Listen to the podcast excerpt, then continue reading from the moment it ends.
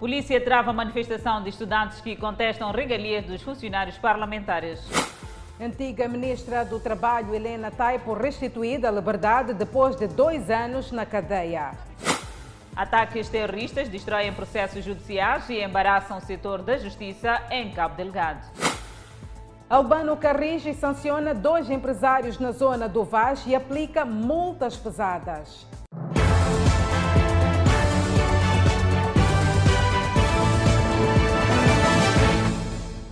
Olá, bem-vindo ao Fala Moçambique. Estamos em direto e em simultâneo com a Rádio Miramar e com as nossas plataformas digitais.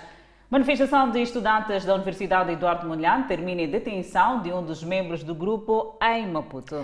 As regalias dos funcionários e agentes parlamentares é que estiveram no centro das atenções nesta contestação. Uma manhã de terça-feira agitada na Praça da Independência, com um grupo de estudantes de algumas universidades concentrados para a manifestação contra as regalias consideradas exacerbadas aprovadas pela Assembleia da República a funcionários e agentes parlamentares. O que na verdade, é que numa sociedade como a nossa, em que se vive a questão uh, humanitária em Cabo Delegado, uh, a falta de discussão já há dois anos dos salários mínimos, uh, o melhoramento das condições de, de, vida e de trabalho dos policiais, de, dos professores, eh, dos agentes da saúde, como é que o Estado vai tomar como prioritário discutir regalias eh, de, de, de um grupo de um grupo que a sociedade, se forem a passear para vão ver que não se identificam com, com, com esse grupo de, de parlamentares que vão aprovando essas leis. Dísticos com várias mensagens de repúdio caracterizavam o ambiente no local. Uma ação acompanhada por um forte contingente policial destacado para o local. Nosso país diz que todo mundo tem direito a, a como dizer, a liberdade de expressão. Agora, essa liberdade de expressão, eu acho que não tem momento, não tem quando a qualquer momento que a pessoa quiser falar, tiver algo para falar, é só levantar a mão e dizer, olha, nós queremos falar. Simples quanto isso. E o que nós estamos a fazer aqui, estamos a chamar a atenção, estamos aqui, queremos falar. Com há burocracias aqui, nesse país. E você faz um documento e leva um mês para sair. Nós estamos indignados, não podemos escrever um documento, temos que vir, eles verão que ah, esses aqui não estão felizes. Esses. Então, o que é que vocês querem? Mas não tardou para uma manifestação considerada pacífica terminar com uma repreensão policial. Foi uma agitação que terminou com a retenção pela polícia da sétima esquadra de um jovem presente eh, neste ato, alegadamente porque ele teria sido o líder da manifestação. Já, já tínhamos terminado a, a, a nossa marcha mediante a, a, repreensão que eles fizeram a nós. Não usamos nem, uh, não usamos os cartazes, não usamos o grito de guerra, não usamos absolutamente nada. Tentamos fomos interditos e demos continuidade uh, com, com, a nossa passeata de forma dispersa, na, no objetivo de chegarmos até a Assembleia da República para podermos assistir à petição. Do lado de fora, os restantes membros do grupo permaneciam no local para mais informações sobre a detenção do colega. Nós estamos aqui e só sairemos uh, depois da soltura do nosso, do, nosso, do nosso colega. E tem que ficar claro que a polícia está a interditar que levemos comida, água para o jovem. O jovem está desde manhã e até agora não comeu nada. Estamos, estamos a tentar uh, uh, uh, ter algum apoio da Liga dos Direitos Humanos, mas até agora não temos sucesso. Mas que fique claro, nós só vamos sair daqui mediante a soltura do nosso colega. Agora, se está detido ou retido, isto é, é, depende da interpretação dos agentes da polícia. Horas mais tarde, a informação era de que o caso tinha chegado ao Tribunal Judicial da cidade de Maputo e aguardava-se decisão sobre a soltura do jovem. Em comunicado de imprensa, a Associação de Estudantes da Universidade Eduardo Mondlane distancia-se da manifestação. Entretanto, o jovem que foi retido já se encontra em liberdade. Continuamos a olhar esta informação. A Assembleia da República recebeu hoje em petição o Fórum de Monitoria do Orçamento e Rede Moçambicana dos Defensores de Direitos Humanos, como forma de reivindicar as regalias aos funcionários do Parlamento. O Fórum de Monitoria do Orçamento e Rede Moçambicana dos Defensores de Direitos Humanos submeteram uma petição à Assembleia da República como forma de reivindicar os subsídios aos funcionários parlamentares. O que nós eh, contestamos é, em primeiro lugar, as mordomias que estão a ser promovidas. São mordomias que estão totalmente desproporcionais àquilo que é o normal da função pública em Moçambique. A nossa função pública está a sofrer as consequências da maior crise socioeconômica desde que Moçambique é independente, vive na penúria e não consegue realizar os mais básicos direitos dos cidadãos, nomeadamente o direito à saúde, o direito à água e o direito a alimentos em Cabo Delgado, onde temos lá os deslocados internos. A contestação se deve também ao facto de não concordarem com o tratamento desigual na função pública, principalmente pela situação que o país vive. É toda esta questão, como já disse, da desproporcionalidade. Estamos a atravessar neste momento a maior crise, estamos a passar pela situação de Cabo Delgado, onde os nossos militares não conseguem, não têm os recursos básicos para conseguir eh, defender cidadãos, defender civis e proteger direitos humanos. Estamos a passar pelo período da Covid, da maior incerteza, onde os hospitais não têm condições básicas para atender a nossa população e os enfermeiros e os médicos estão ali a fazer das tripas o coração para conseguir atender, mas aí está a Assembleia da República a legislar eh, a favor dos seus funcionários em condições que são totalmente desconhecidas. Nuvunga acrescenta que pede um Estado moçambicano que gera riqueza para todos e não uma parte privilegiada que se protege entre si que automaticamente promove a corrupção. Não é questão aqui de promoção de eficiência e eficácia da função pública, mas é sim uma questão do consumismo das elites. E a Assembleia da República, como pode demonstrar hoje, pela promoção deste, desta segurança, este aparato todo para impedir que a população tenha acesso, é claramente uma proteção de um consumismo elitista que é bastante esterilizante ao desenvolvimento. A conferência de imprensa supostamente devia ter sido em frente à Assembleia da República. Entretanto, esta avenida, no caso 24 de julho, está bloqueada. Tratam-se dos seguintes subsídios: subsídio de diuturnidade, subsídio de sessão de férias, subsídio de alimentação, subsídio de atavio, subsídio protocolar e cesta básica. Dois anos depois da sua detenção por alegado envolvimento em esquemas de corrupção, Eis que a antiga ministra do Trabalho e embaixadora de Moçambique em Angola, Maria Helena Taipo, foi restituída à liberdade. Trata-se de um mandato de soltura emitido pelo Tribunal Superior de Recurso, que permite que Helena Taipo goze de liberdade provisória. Dois anos depois da sua detenção por suposto envolvimento em atos de corrupção, o Tribunal Superior de Recurso emitiu um mandado de soltura a favor da antiga ministra do Trabalho. Assim, Helena Taipo está em liberdade provisória desde a tarde desta terça-feira. Helena Taipo, ministra do Trabalho entre 2005 e 2015, encontrava-se em prisão preventiva por suspeitas de recebimento de subornos no valor de 100 milhões de meticais em 2014.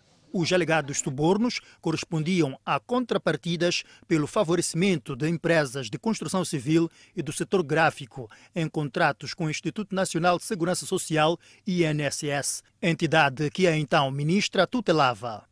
Além do caso de alegados subornos no INSS, a antiga ministra é também acusada num outro processo, com mais de 11 suspeitos de alegado envolvimento no desvio de equivalente a 113 milhões de meticais das contas da Direção do Trabalho Migratório. Helena Taipo deixou o estabelecimento penitenciário preventivo da cidade de Maputo, vulgarmente conhecido por cadeia civil, na tarde desta terça-feira. Na altura, estava coberta e não mostrou o rosto à imprensa. E para comentar esta soltura, teremos dentro de instantes a interação com o jurista Paulino Coça, que se encontra do lado exterior dos nossos estúdios. É dentro de instantes. Fuzileiros moçambicanos recebem informação de militares portugueses em Catembe uma ação que se insere no quadro de cooperação na área de defesa que foi rubricado entre Moçambique e Portugal. Militares portugueses iniciam a formação de fuzileiros moçambicanos em Catembe.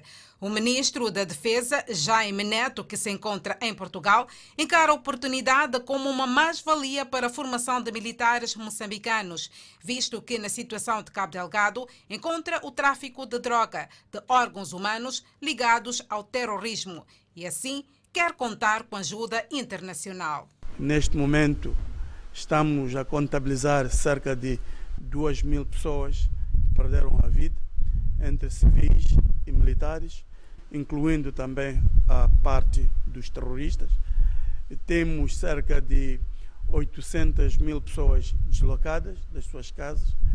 é um sofrimento que nós achamos que a comunidade internacional, de facto, deve abraçar para poder apoiar os esforços das Forças de Defesa e Segurança de Moçambique. Um programa que se insere no âmbito da cooperação entre Moçambique e Portugal na área da defesa e que hoje foi rubricado, embora já esteja em marcha. A urgência da situação de Cabo Delgado é que leva a 60 militares portugueses ao país. Formação de militares eh, moçambicanos, forças especiais moçambicanas, em eh, Catembo e Chimoio, e o resultado é que o programa quadro terá uma quadruplicação do número de efetivos portugueses a trabalhar com as suas contrapartes em Moçambique. O entendimento na área da defesa entre Moçambique e Portugal deve prolongar-se por cinco anos. Enquanto isso, o número não especificado de processos judiciais estão destruídos ou desaparecidos do Tribunal Distrital de Palma após o ataque de 24 de março. Esta situação está a embaraçar o setor da justiça, que agora está à procura de soluções para reaver o arquivo através da reconstituição dos processos. A semelhança da educação, saúde e outros serviços, o setor da justiça está na lista dos mais prejudicados pelas incursões terroristas algumas sedes distritais na província de Cabo Delgado. Só para citar um exemplo, durante o ataque à Vila de Palma, o arquivo do Tribunal Judicial Distrital não escapou à vandalização, resultando na perda de quase todos os processos judiciais. A, maior dificuldade que temos neste momento é de Palma. Ainda não recuperamos todos os processos e estamos a tentar buscar alguns processos, alguns documentos importantes. Foi possível conservar num sítio seguro, mas ainda não conseguimos eh, trazer cá para a cidade de Pemba. É, contrariamente ao Mocimba da Praia, foi possível levar todo, todos os processos, tudo que estava lá arquivado para a cidade de Pemba. De acordo com João Beirão, há esforços no sentido de minimizar os danos através da reconstituição dos documentos. É possível, com base na, nos queixosos, com base nos ofendidos, fazer uma reforma do processo e reconstituir o processo que já existia. Naturalmente que vai ser um trabalho penoso porque são muitos processos. Já um processo é um pouco difícil, quanto mais tantos processos que eventualmente tenham ficado uh, desaparecidos.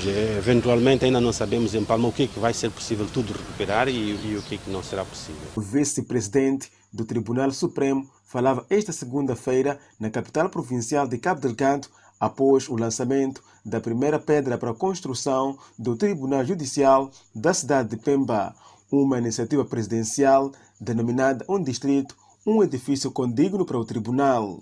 O empreendimento do tipo 4, que será erguido nos próximos 12 meses, deverá substituir as atuais instalações que já se encontram em estado avançado de degradação. Terá uma capacidade para albergar quatro salas de audiências, 15 cartórios com arquivo, 3 salas de arquivo geral, 6 salas de deliberações, uma secretaria, 20 gabinetes para magistrados com WC, um gabinete para o juiz-presidente, com WC, uma sala de reuniões, um gabinete para a secretária do juiz-presidente, com WC, um gabinete para o chefe do, gabi do gabinete, com WC, uma sala para distribuição, duas salas de biblioteca, duas salas para advogados, uma sala de espera para o público, uma sala para a segurança, uma sala para a polícia, dois sanitários para o público e três celas transitórias.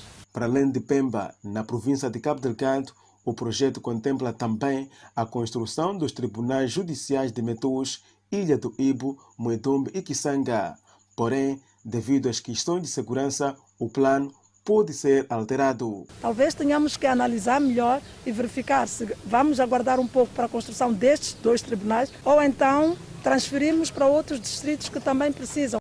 O assunto muito reportamos nos nossos blocos noticiosos e já aqui uma ação. Estamos a falar do edil da cidade da Beira que embarga o muro de vedação do empresário chinês que tentou agredir jornalistas e obriga-o a indemnizar as duas famílias afetadas. Ainda na zona do Vaz, Albano Cariz já aplicou uma pesada multa a um outro agente econômico de nacionalidade indiana por ter ampliado o muro de vedação e não só. Parece ter chegado ao fim a ousadia de dois empresários que prejudicavam as comunidades na zona do Vaz e na cidade da Beira. Sem mãos a medir, Albano Caris, presidente do Conselho Autarco da Beira, agiu em defesa das comunidades. Primeiro, Caris ordenou a paragem das obras do empresário chinês que cuspiu e tentou agredir os jornalistas, obrigando a indemnizar as famílias. Vamos verificar algum empresariado que é má fé. Então, o que nós vamos fazer com urgência é embargar esta obra e urgentemente este empresário primeiro tem que indemnizar essas famílias que estão aqui. Não só indemnizar, dizer que vamos arranjar uma palhota. Não, não, não, não. Tem que seguir a lei de indemnização, porque nunca se indemniza alguém lhe tirando de um sítio estável em que ela está para uma, para uma situação péssima. Pessoalmente, eu vou, vou monitorar este assunto. Caris afirmou que se se constatar que algum funcionário do Conselho Autarco da Beira teria influenciado ou apoiado o empresário chinês em prejuízo destas famílias, este será responsabilizado. Quando se indemniza uma casa, se indemniza o dono da casa. Não se indemniza o município, porque o município não é o proprietário da casa. Ninguém deve aceitar que o empresariado continue a pecar hostilizando a minha população. Mas pronto, vamos averiguar para tomar medidas. Se for um funcionário, vai pagar pela fatura. O presidente do Conselho Autarco da Beira dirigiu-se também a um outro ponto da zona do Vaz, onde sancionou o empresário indiano com uma multa de mais de 200 mil meticais por este ter ampliado a revelia do Conselho Autarco, o seu muro de vedação, obstruindo a vala de drenagem que tem colocado em perigo a vida das comunidades e convivem com águas estagnadas nos seus quintais. No mesmo local, Albano Caris ordenou a destruição do referido muro de vedação obrigando o agente econômico a repor a vala de drenagem. Então, o que nós temos que fazer imediatamente é paralisação imediata da, da, da obra, uma multa pesada. Este muro tem que ir abaixo. Temos que consciencializar o empresariado. O empresariado não está aqui para vir espezinhar o beirense. Antes, pelo contrário deve trazer alguma coisa que o próprio Berense vai se sentir que valeu a pena esta empresa estar nesta comunidade. Após este pronunciamento do presidente do Conselho Municipal da Beira, que decidiu pelo embargo das obras, a distribuição do muro e o pagamento de uma multa pesada, portanto, ao agente econômico, as comunidades residentes aqui no Vaz mostraram sua satisfação, tendo em consideração que em épocas de chuvas viam suas residências inundadas pelas águas. Estamos satisfeitos bem mesmo. Isso que falou o presidente, estamos, queremos isso mesmo. Porque nossas coisas tudo está podre. A gente estamos apanhando doença. Nossas camas estão a ficar podres. Colchão está a ficar podre. Maneira de viver como, papá? Do jeito como ele veio, sinto-me orgulhoso que Deus Semango não morreu, existe. Esperamos que esse senhor abra uma vala de drenagem para nós ficar mais felizes. É isso, agradecer à televisão, está nos ajudar muito. Caris assegurou que o Conselho Autárquico da Beira é a favor dos investimentos, mas a sua implantação não deve prejudicar as comunidades. Danissa parece ser um final feliz. Exatamente. Há aqui uma solução à vista, isto é, para o alívio das famílias afetadas e não só. E seguimos com outras notícias. O governo aprovou hoje as fases de desligamento dos emissores de transmissão analógico da radiodifusão televisiva. Há mais dados aqui, Adelaide, é que a primeira etapa vai até 30 de setembro próximo. O Conselho de Ministros esclarece que o desligamento dos emissores de transmissão analógica da radiodifusão televisiva visa concluir o processo de migração do sinal de televisão analógico para o digital em Moçambique. O Conselho de Ministros definiu os prazos para desligamento do sistema analógico para a transmissão digital, começando com a região sul do país. Estão previstas duas fases. A primeira fase será até 30 de setembro de 2021, portanto, o desligamento de 16 emissores analógicos, nomeadamente em Maputo, na Macha, Xaixai, Choco, Machixe, Vilanculo, Beira, Chimoio, Quilimane, Tete, Nampula, Ilha de Moçambique, Nacala, Pemba, Lixinga e Coamba. A segunda fase, segundo o porta-voz da 16ª Sessão Ordinária do Conselho de Ministros, vai até 31 de dezembro e abrange 14 emissores. Em Massinga, Marrubeu, Zobo, Essongo, Monapo, Ribau, Namialo, Ilha de Ibo, Chiuri, Moeda, Mandimba, Majume, Ngaúma e, e Lago. Na mesma sessão, o Executivo aprovou os decretos que criam sociedades comerciais de água para as regiões Sul, Centro e Norte, visando assegurar a gestão e exploração dos sistemas públicos de abastecimento de água e a promoção de todas as atividades conexas a nível nacional no âmbito do quadro de gestão delegada. Danissa, recuperamos desta feita a notícia da restituição de liberdade, à liberdade da antiga Ministra do Trabalho na tarde de hoje para uma análise mais profunda. É verdade, Adelaide Isabel, acusada de corrupção, dois anos depois, livre, como a soltura de Helena Taipo pode ser encarada? Do lado exterior temos o jornalista Edson Arante para nos dar mais detalhes. Edson Arante, boa noite. Muito boa noite, Danissa e Adelaide. De fato, essa é uma das notícias do dia. Essa soltura da antiga ministra do Trabalho, que também foi, uh, também foi embaixadora em Angola. Sabe-se que na tarde de hoje ela foi solta diante de alguma decisão do tribunal, depois de várias disputas judiciais, e que hoje chega essa informação da soltura da ministra do Trabalho, que foi ministra do Trabalho durante quase 10 anos, falamos de um período de 2005 a 2015 mas para falarmos, para termos mais uh, elementos sobre essa soltura, quais são as implicações da soltura da antiga Ministra do Trabalho, temos já aqui conosco o, o jurista Paulinho Costa, que vai dar-nos elementos mais uh, aprofundados dessa soltura da antiga Ministra do Trabalho, Helena Taibo. Muito boa noite, Paulinho Costa, estamos em direto para o Fala Moçambique. Quais são as implicações dessa soltura da antiga Ministra do Trabalho, uma vez que ela ficou presa durante dois anos? O que é que isso significa? Qual, qual é o sinal que a justiça moçambicana quer transmitir ao cidadão? Muito obrigado e uma boa noite aos telespectadores e ouvintes da Miramar. Olha, o que se deve dizer em primeiro lugar é que a questão da liberdade é regra, a detenção é uma exceção. Ou seja, uh, havendo o princípio de presunção de inocência e também o, o, o direito de, de liberdade dos cidadãos, este direito só pode ser, portanto, restringido mediante uma sentença transitada em julgado. Entretanto, excepcionalmente, eh, os tribunais, como é o caso, eh, fixam prisões preventivas, geralmente com fundamento de risco de, de, de fuga.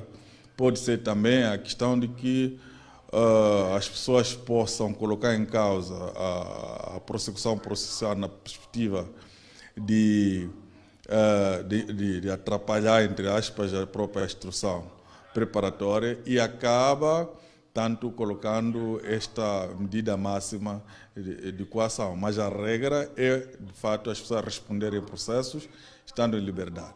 O que estamos aqui a dizer é que este ato representa o retorno ao regime regra, em que a pessoa deverá responder em processo estando em liberdade.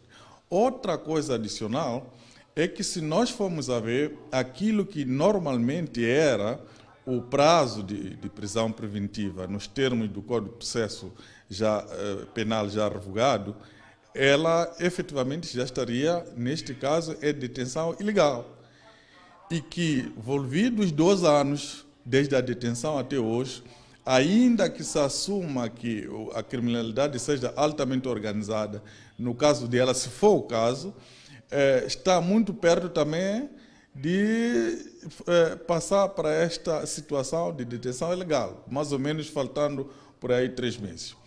Uma outra questão, talvez, a ressaltar aqui, que é, é, é muito importante, é que, é, habitualmente, o que fazem os tribunais é arbitrar uma caução. Neste caso concreto, tanto o que o tribunal fez é restituir a liberdade à ex-ministra mediante TIR, ou seja, termo de identidade uh, e residência, o que significa que não precisa deixar nenhuma garantia da sua disponibilidade para a justiça para efeitos desta, eh, desta liberdade. Para todos os efeitos, isto é que seria desejar que as pessoas sempre respondam os seus processos mas estando em liberdade. Outra coisa adicional é de que esta saída, esta liberdade, não pode ser vista como fim do processo. A pessoa, tanto a ex-ministra, continuará a responder o seu processo, porém estando em liberdade, e que já tecnicamente, nessa perspectiva, havendo algumas decisões de liberações, normalmente chamamos de despachos, que sejam recorríveis e que ela não concorde com esses despachos, nesta situação de liberdade, está em melhor posição de recorrer, porque efetivamente estará em liberdade e aguardando naturalmente, porque é um direito processual que se assiste, e aguardando em liberdade enquanto uh, vai, vai, vai seguindo o processo. Muito bem, Paulinho Costa, por esta análise, esta soltura da antiga Ministra do Trabalho. Sabe-se que ela é acusada de crimes de desvio de fundos no Instituto Nacional de Segurança Social. Devolvo a palavra para os estudos do Fala Moçambique, Adelaide e Danissa. Obrigada, Edson Arante, por este apontamento de reportagem melhor. A análise em volta da restituição à liberdade da antiga Ministra do Trabalho, esta restituição que aconteceu na tarde de hoje. Continuamos a olhar outras notícias. A construção do muro de vedação deixa moradores e comerciantes em rota de colisão na baixa da cidade de Maputo. Segundo os queixosos, a vedação teria sido a revelia. Uma vedação que está a criar um mal-estar neste condomínio Vila Fátima, situada entre as avenidas Edequias Manganhelas e Fernão Magalhães, na baixa da cidade de Maputo. A vedação, segundo Abdul Gafur, teria sido construída à revelia por um grupo de moradores dentro do condomínio. Esta é a vedação que foi erguida, que a partir de já coloca a separação entre os moradores de dois condomínios que usavam este acesso como ligação.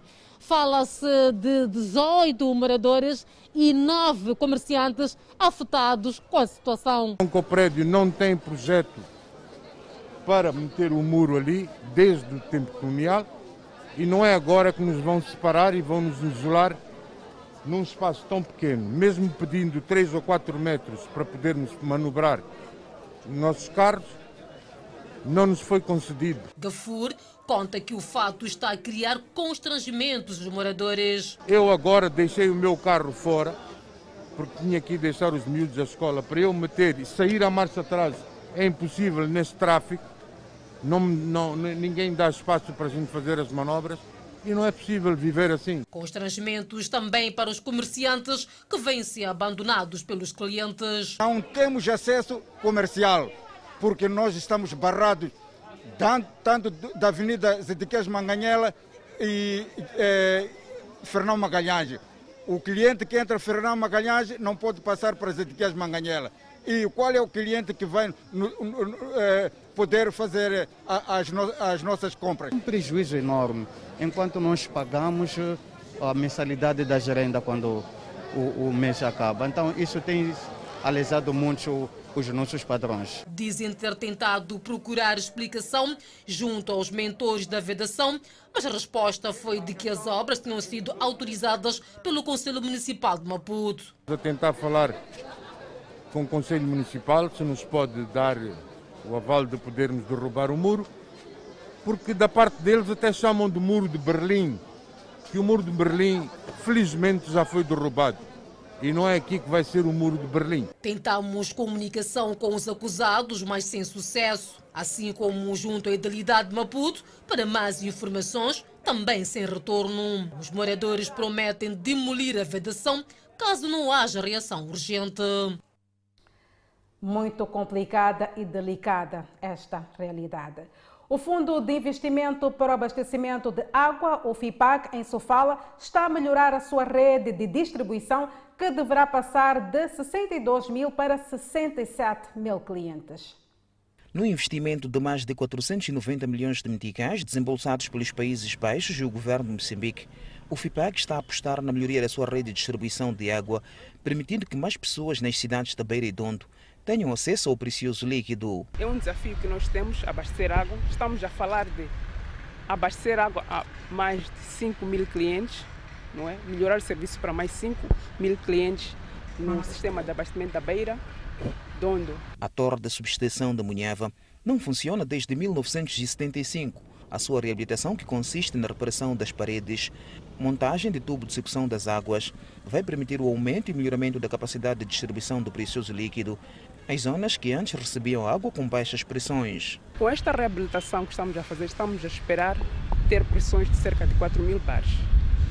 Esta reabilitação vai permitir que tenhamos uma melhoria da fiabilidade de serviços, bairros onde não tínhamos problemas de pressões de água, como já falar da zona circunvizinha de Macuto, em que tínhamos clientes que não estavam a ser abastecidos por problemas de pressão, mas com a reabilitação desse setor estamos a querer que 3.500 clientes que estavam fora de serviço voltarão a beneficiar-se do precioso líquido. O FIPAG tem em manga um plano que vai direcionar as linhas de orientação do desenvolvimento da cidade da Beira, cujo seu término está programado para 2022. Este plano diretor vai nos trazer projetos compartimentados e estruturantes, que é para melhorarmos ainda os serviços que nós temos. Os trabalhos em curso consistem na extensão de 120 km de rede de distribuição de água substituição de 30 km da tubagem obsoleta e transferência das linhas, que já vão em 1.800 ligações. A execução de todo o projeto está a 70%. Espreitamos a página internacional. Durante a madrugada de hoje, 130 ataques aéreos israelitas atingiram o norte da faixa de Gaza. Segundo as autoridades judaicas, os alvos eram núcleos do Hamas. Pelo menos 15 integrantes do grupo armado morreram. Os palestinos dispararam cerca de 200 foguetes. Os ataques deixaram mais de 20 mortos, incluindo crianças. Segundo o Ministério da Saúde da Palestina, 103 pessoas ficaram feridas. As Forças Armadas de Israel confirmaram a realização dos ataques aéreos de larga escala na faixa de Gaza. De acordo com o Crescente Vermelho Palestino, pelo menos 305 pessoas ficaram feridas na segunda-feira, 10 de maio, quando as forças israelitas dispararam balas de borracha, gás lacrimogênio e granadas de choque contra os palestinos que faziam guarda para evitar possíveis ataques de judeus extremistas. As tensões aumentaram na zona de Sheikh Jarrah desde a semana passada, quando colonos de Israel atacaram um bairro depois que um tribunal israelita ordenou o despejo das famílias palestinas. Os palestinos protestaram em solidariedade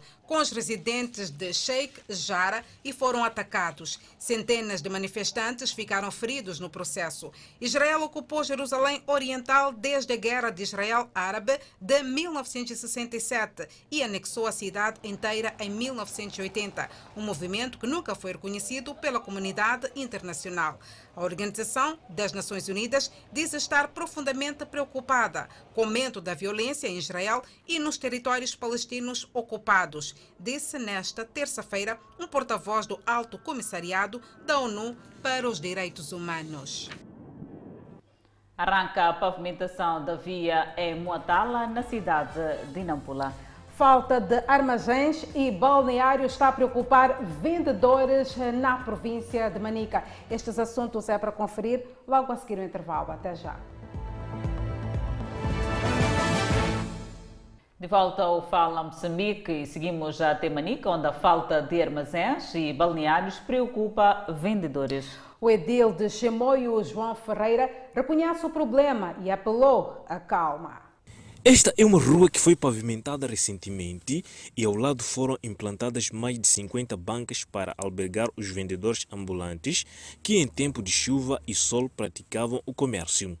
Aqui vende-se um pouco de tudo. Neste local encontramos o senhor Luiz que veio da província da Zambésia a praticar o comércio. Este disse satisfeito com o local. As bancas para nós vimos que é uma melhoria, é, é um sítio fixo só nesse momento, como ainda o mercado é novo, temos que ainda aguardar por o tempo que o movimento vai começar, mais ou menos. O movimento está reduzido, ainda não está habituado. Mas nem todos têm motivos para aplaudir. A falta de armazém e balneários são entraves para o curso normal das suas atividades. Aqui temos falta de casa de banhos, temos falta de energias correntes, não temos e armazém. Para guardar vossos produtos? É, sim, sim, para guardar o produto. O edil da cidade de Chimoio reconheceu a preocupação dos vendedores ambulantes e pediu a paciência dos mesmos. Eh, na questão de armazéns, portanto, nessa reestruturação que vamos fazer no mercado, vamos criar alguns sítios onde pode ter eh, alguém que vai gerir isso. Portanto, nós como município poderemos não ter capacidade de estar a controlar o armazém a 100%, mas sim pessoas que podem podem tomar conta e, e, e, todos os vendedores pegam e vão pôr dentro desses, desses armazéns. Portanto, são coisas que estão, que estão calculadas.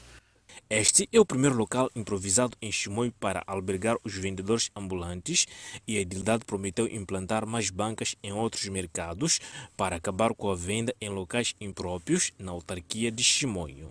Do comércio em Chimoio à reabilitação de estradas. Arrancaram esta terça-feira na autarquia de Nampula as obras de pavimentação da rua 3309 que dá acesso ao posto administrativo de Moatala. Os automobilistas, que há muito reclamavam o estado da via, mostram-se satisfeitos. É mais um investimento local.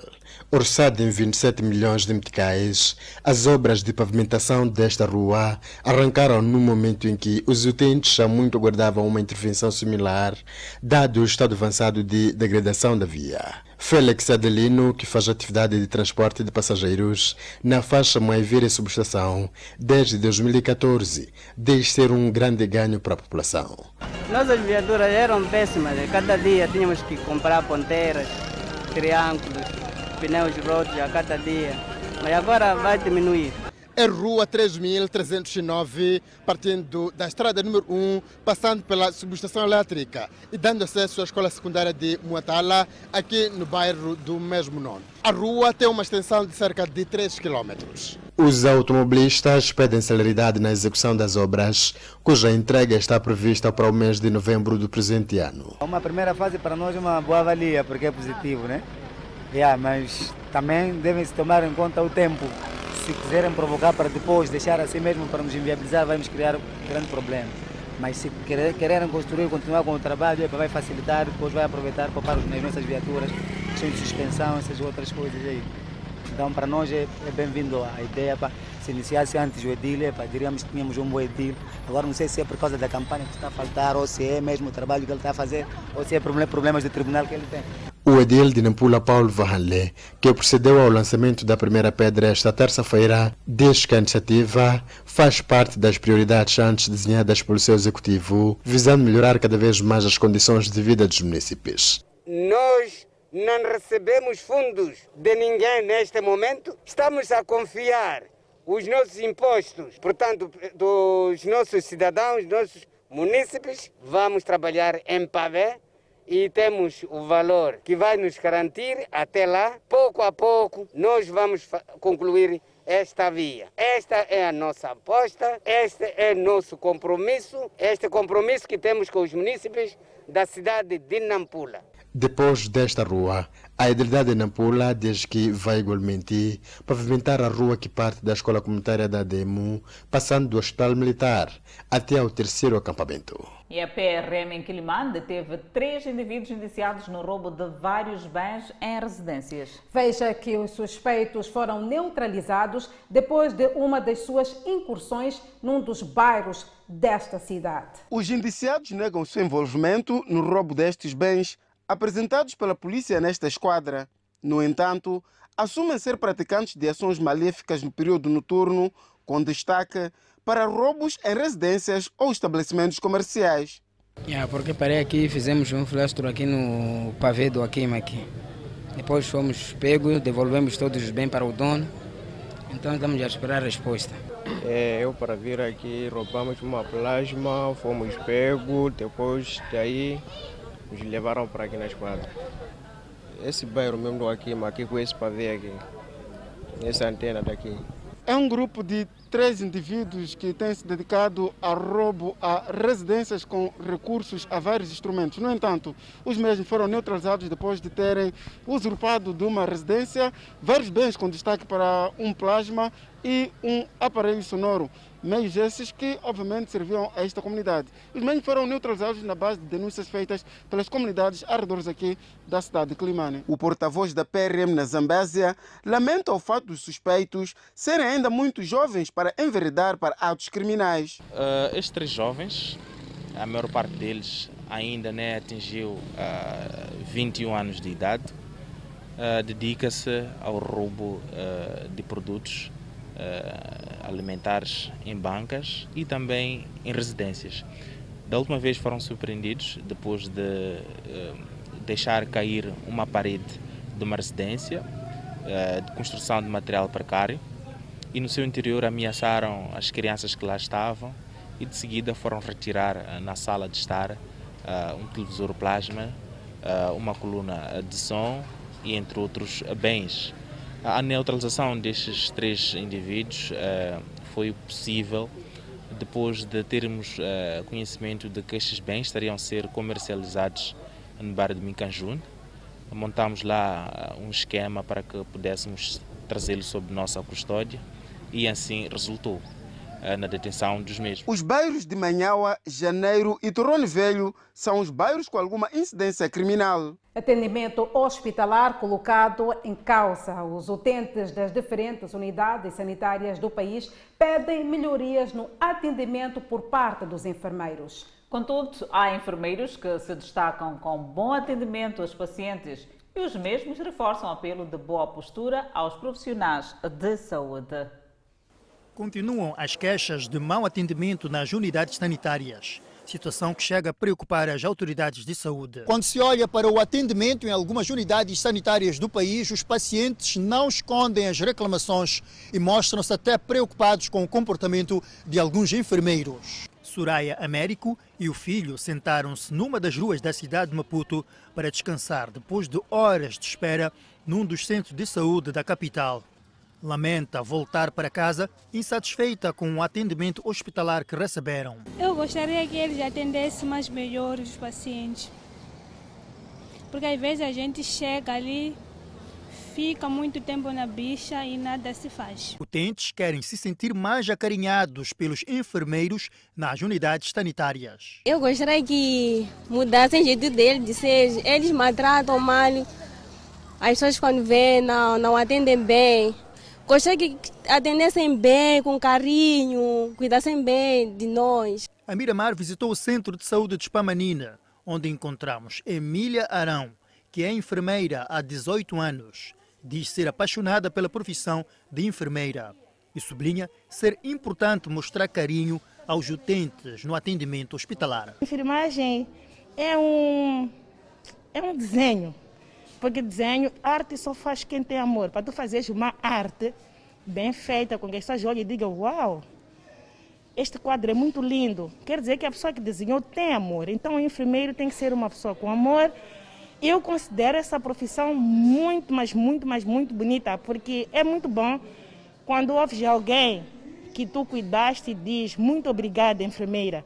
Isso já é de grande valia, porque sabes que conseguiste fazer alguém sentir-se seguro e conseguiste dar saúde e bem-estar para mais alguém. Responsabilidade das profissionais de saúde que se destacam nas boas ações como enfermeiras no país.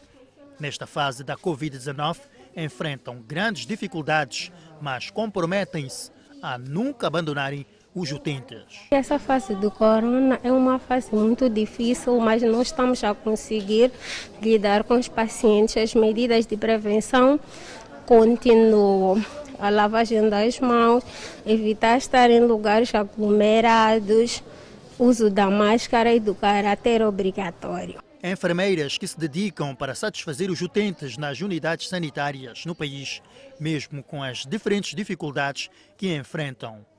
Nesta quarta-feira, 12 de maio, assinala-se o Dia Mundial do Enfermeiro. Em Moçambique, o dia é celebrado com o lema Enfermeiro, uma voz para liderar uma missão para o futuro dos cuidados de saúde. E bem-haja aos enfermeiros. O Conselho de Administração da Rede de Comunicação Miramar, representado por José Guerra e Leandro Pinheiro, mantiveram hoje um encontro de cortesia com o presidente do município de Tete, César Carvalho. Ainda em Tete, o Conselho de Administração da Miramar manteve outro encontro de cortesia com a administradora distrital de Moatiz, Maria Torcida.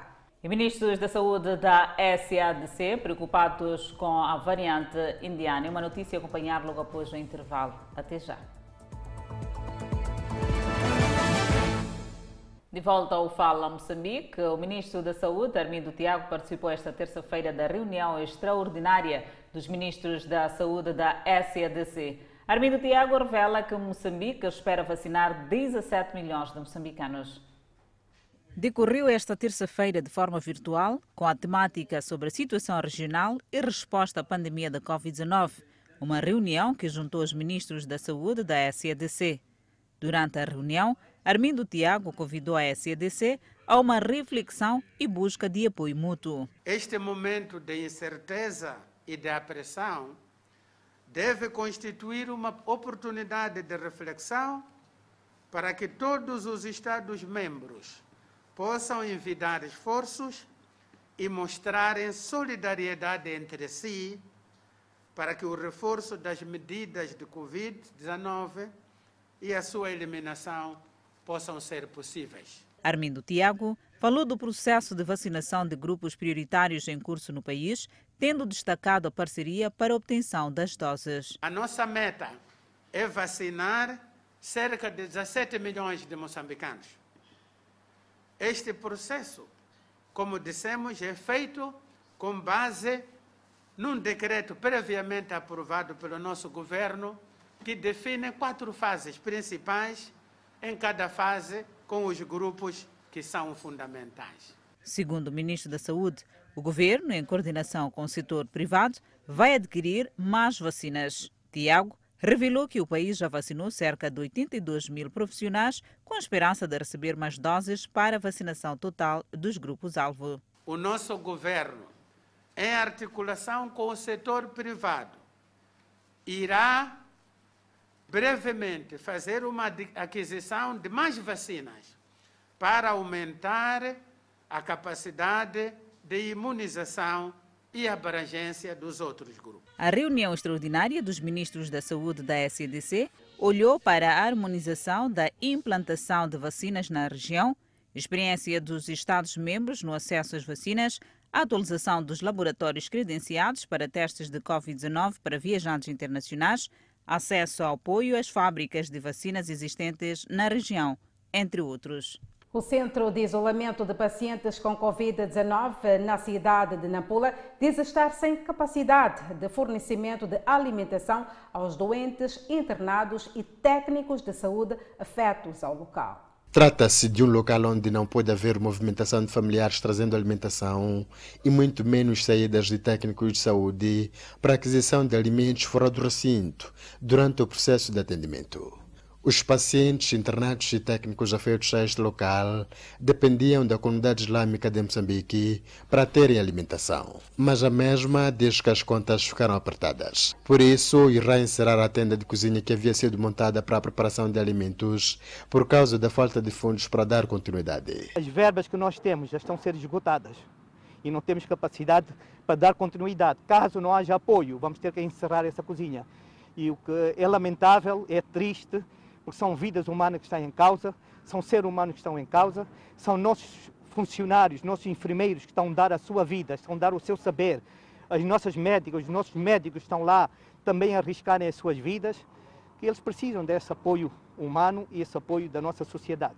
Desde a abertura até esta parte, já deram entrada neste centro mais de 100 pacientes com o novo coronavírus e houve registro de 22 óbitos. E neste momento estão internados aqui quatro pacientes com Covid-19. Lisete Correia, médica afeta ao local, fala do impacto que o corte no fornecimento de alimentação irá trazer para os pacientes e técnicos afetos ao local. Será uma grande tristeza para todos nós, pois como já tinha dito, não era só os profissionais que eram beneficiados desses alimentos, mas também os pacientes que cá estão internados. A comida é confeccionada nesta tenda cozinha por um pessoal devidamente treinado pelo setor de saúde sobre os procedimentos e tipo de alimentação a fornecer aos doentes. Depois é empacotada e de seguida levada até esta mangueira, onde os técnicos de saúde aguardam, e daí é encaminhada aos pacientes e profissionais de saúde sem nenhum contacto. Tudo é conservado em materiais descartáveis, tal como diz esta responsável de cozinha. É uma questão muito humana. A gente está aqui mais pela humanismo. Neste momento, o Centro de Isolamento de Pacientes com Covid-19, que funciona na zona da Faina, recebe média diária de entre 4 a 5 pacientes. Em Moçambique, restou mais 85 recuperados, elevando para 67.884 cumulativo e tem cumulativamente 3.383 internados e 24 recebem tratamento nos centros de isolamento. Moçambique tem 70.267 casos positivos registrados, dos quais 69.951 de transmissão local e 316 importados. Moçambique testou nas últimas 24 horas 919 amostras, das quais 29 revelaram-se positivas. Destas 26 são de nacionalidade moçambicana e um estrangeiro e dois de nacionalidade ainda por identificar. Todos resultam de transmissão local. Moçambique registrou mais um óbito de Covid-19, elevando para 826 vítimas mortais. E neste momento o país tem 1.553 casos ativos devido à Covid-19. Continuamos a olhar o novo coronavírus, onde o Partido Frelimo na província de Manica mostrou-se preocupado com a nova variante indiana. A informação foi avançada na sétima sessão ordinária desta formação política. A variante indiana da Covid-19, que já foi confirmada na África do Sul, está a preocupar o mundo e Moçambique em particular. O Partido Frelimo na província de Manica está ciente da perigosidade da doença, tendo em conta o elevado número de mortes nos últimos dias naquele país asiático. Queremos que os camaradas continuem a sensibilizar as comunidades sobre este mal que flagela o mundo, entregando-se à causa entregando-se à causa, distribuindo as máscaras, o álcool, sabão. A informação foi avançada na sétima sessão extraordinária do Partido Frelimo, que tinha como objetivo delinear estratégias para os próximos pleitos eleitorais. Minhas camaradas e meus camaradas, termina hoje a nossa sétima sessão ordinária do Comitê Provincial, que foi caracterizada por um ambiente de camaradagem e de festa. Na diversidade e pluralidade que caracteriza a nossa província, debatemos ideias e opiniões, abordamos com profundidade e com verticalidade assuntos de importância vital do partido e da nossa população. A sétima sessão extraordinária do partido no poder serviu igualmente para eleger os secretários ao nível da província, como nas áreas da organização, quadros, assuntos parlamentares, assembleias provinciais e autárquicas e administração e finanças. A Organização Mundial da Saúde afirma que a variante identificada pela primeira vez na Índia está a ser classificada como uma variante de preocupação global. Estudos mostram que ela se espalha mais facilmente. A nova variante é a quarta variante a ser designada como sendo de interesse global e exigindo rastreamento e análise intensificados. Os outros são os primeiros detectados na Grã-Bretanha, África do Sul e Brasil. A Organização Mundial da Saúde diz que a linha predominante de B1-617 foi identificada pela primeira vez na Índia em dezembro, embora uma versão anterior tenha sido identificada em outubro de 2020. A variante já se espalhou para outros países e muitas nações se moveram para cortar ou restringir os movimentos da Índia. Soumya Swaminathan, cientista-chefe da Organização Mundial da Saúde, disse que estudos estão em andamento na Índia para examinar a transmissibilidade da variante, a gravidade da doença que causa e a resposta de anticorpos em pessoas que foram vacinadas. As infecções e mortes por coronavírus indianos mantiveram-se perto de recordes diários na segunda-feira, aumentando os pedidos para que os governos do primeiro-ministro Narendra Modi fechem o segundo país mais populoso do mundo. Ainda na página internacional, continuamos a falar da evolução da Covid-19, onde o setor da saúde avalia a situação das escolas em Cabo Verde. Devido ao aumento de casos de Covid-19 no país, os responsáveis dos setores da educação e saúde reuniram para avaliar a situação e a principal conclusão saída do encontro é que lá onde se justificar, a escola pode ser fechada, como tem vindo a ser o procedimento avançou a diretora nacional da Educação, a Agência Cabo-Verdiana de Notícias. No encontro, decidiram ainda que se devem continuar as ações estabelecidas desde o início do ano letivo quanto às regras de procedimentos para a prevenção do contágio da Covid-19. Por isso, adiantou a Diretora Nacional da Educação que o encerramento das escolas está fora de questão, visto que o ano letivo já está no fim, pelo que a regra de momento é continuar os procedimentos de sempre, fechando apenas turmas quando houver necessidade para tal. Decisões saídas na sequência de vários encontros que vêm sendo levados a cabo ao longo do ano letivo para avaliar o ponto da situação e a evolução da Covid-19 nas escolas. A nível nacional, neste momento, os alunos estão a fazer a prova geral interna, havendo apenas exames de recurso para os alunos do 12º ano que pretendam subir a nota em disciplinas reprovadas ou com nota mínima. Navio militar dos Estados Unidos da América dispara 30 tiros de alerta. É uma notícia a acompanhar logo após o intervalo. Esperamos por si. Até já. Até já. De volta com Fala Moçambique com as notícias internacionais, o navio da Guarda Costeira dos Estados Unidos da América disparou cerca de 30 tiros de advertência após 13 navios da Marinha da Guarda Revolucionária Islâmica se aproximarem dele e de outros navios da Marinha Americana. O exército dos Estados Unidos da América acusa o comportamento inseguro dos iranianos na região. O porta-voz do Pentágono disse que os tiros de alerta foram disparados depois que as lanchas iranianas chegaram a 450 pés de seis embarcações militares dos Estados Unidos da América. É significativo e eles estavam a agir de forma muito agressiva, disse o porta-voz do Pentágono, acrescentando que o número de navios iranianos era maior do que num episódio similar ocorrido em abril. O incidente desta segunda-feira aconteceu em meio às negociações das potências mundiais e o Irão para acelerar os esforços para trazer Washington e Teherão de volta ao cumprimento do acordo nuclear de 2015. Autoridades norte-americanas voltaram a Viena na semana passada para uma quarta ronda de conversações indiretas com o Irão sobre como retomar o cumprimento do acordo. Voltamos a Cabo Verde para falarmos de diabetes, onde a taxa de incidência da doença preocupa autoridades, como conta a nossa correspondente naquele país. Maio é a ilha com a maior taxa de diabetes no país, com 7,1%. De seguida vem Santo Antão, conforme dados avançados pela região sanitária da ilha, citando um estudo sobre esta doença. Estudo que foi realizado entre pessoas de 18 e 69 anos, no que tange a doença diabetes, apresenta uma taxa de 6,1%, a propósito de um encontro promovido para a adoção de diretrizes sobre atividade física e prevenção do sedentarismo em Cabo Verde. A nível da hipertensão arterial, a Ilha das Montanhas ocupa também a segunda posição no ranking das ilhas mais afetadas, com 34,1%, ficando atrás de São Nicolau, com 42,2%.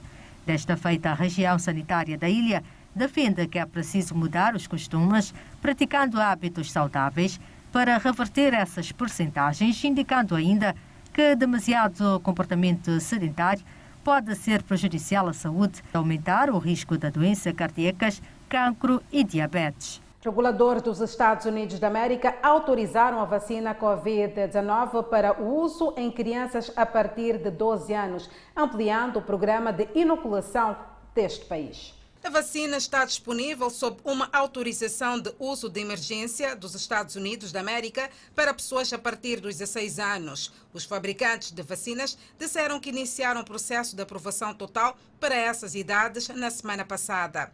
A Food and Drug Administration dos Estados Unidos da América disse que estava a alterar os componentes para incluir milhões de crianças de 12 a 15 anos. É a primeira vacina Covid-19 a ser autorizada nos Estados Unidos para essa faixa etária, vista como um passo importante para levar as crianças de volta às escolas com segurança.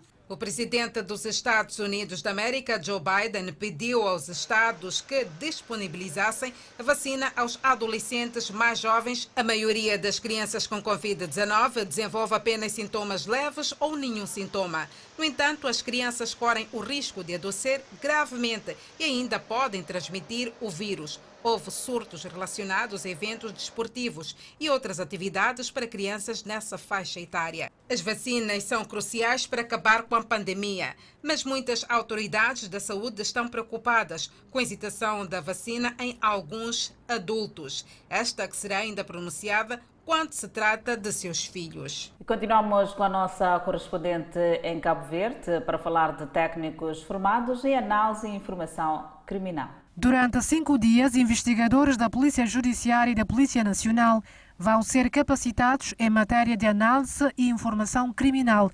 A formação online visa dotar as agências de aplicação da lei de conhecimento, competências e informação criminal necessária para prevenir e investigar os crimes. Estamos a falar de informações que têm a ver com relacionados com a prática criminal. Uh, pode ser também informações que podem dissipar, uh, prevenir uh, a prática de crimes. Podemos também falar também de informações que podem ajudar os profissionais a saberem onde é que incidem áreas de incidência criminal, sobretudo de, de crime, dos crimes urbanos aqui, eh, que são praticados aqui na cidade da Praia ou nas maiores uh, cidades de, de Cave, São Vicente ou Sal.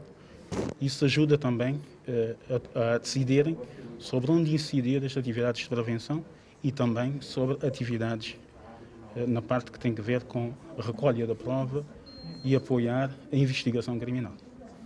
Por sua vez, a coordenadora da ONU-DC, responsável pela implementação do projeto, considera que o surgimento de novos fatores de riscos como o terrorismo, a violência urbana, as desigualdades sociais e as epidemias, como o caso da Covid-19, exige cada vez mais conhecimentos para melhorar as respostas das autoridades policiais e judiciárias em Cabo Verde. Uh, então, esta, esta atividade tem a ver com com a análise que se fez, em resposta a uma análise das necessidades que se sentiu de poder uh, dotar os serviços de aplicação da lei em Cabo Verde de, de de, de capacidade de fazer análise de informação criminal, de fazer gestão dessa análise, com o objetivo, sobretudo, de poder ter uma intervenção antecipada em relação à criminalidade. 19 anos depois, o Sporting pode sagrar-se campeão. Por que não vivenciar essas emoções logo a seguir o intervalo? Nós voltamos já já com esta nota informativa. E seguimos com o nosso correspondente em Portugal, onde 19 anos depois o Sporting pode se sagrar campeão nacional do principal campeonato português de futebol, se conseguir vencer a equipa do Boa Vista. O verde do clube leonino predomina nos adeptos que já preparam a festa de um campeonato que até agora a equipa de Ruben Amorim não sofreu nenhuma derrota. Olá, boa noite. É já hoje que o Sporting se pode sagrar campeão nacional. A equipa de Ruben Amorim está apenas a dois pontos de conquistar o tão desejado título nacional. E uma vitória esta noite aqui no estádio de Alvalade, frente ao Boa Vista, pode então acabar com o jejum que já dura há cerca de 19 anos. Neste momento são muitos os adeptos que se juntam aqui junto ao estádio de Alvalade. Vou tentar falar aqui com alguns. Olá, expectativas para esta noite? Boa tarde. Pá, é uma vitória, o Sporting precisa ganhar para ser campeão e a Boa Vista, mesmo em risco de descer, não tem uh, o tal vontade de ganhar, de vencer, como o Sporting tem para ser campeão. Acha que o Boa Vista vai provocar muitas dores de cabeça ao Sporting? Eu acredito que não. O Sporting é uma equipa muito forte, ao longo do, do campeonato mostrou-se muito compacta e neste caso vamos ganhar. O que é que distinguiu este Sporting dos rivais? Eu acho que foi mesmo a nível da estabilidade, do equilíbrio, eh, acreditar nos jovens do Sporting. Foi isso. Ok, muito obrigado. Confiança aqui dos adeptos leoninos, que o Sporting está então apenas a uma vitória de se sagrar campeão nacional. Voltamos agora aos estúdios do Fala Moçambique. É hoje, é hoje, Sporting!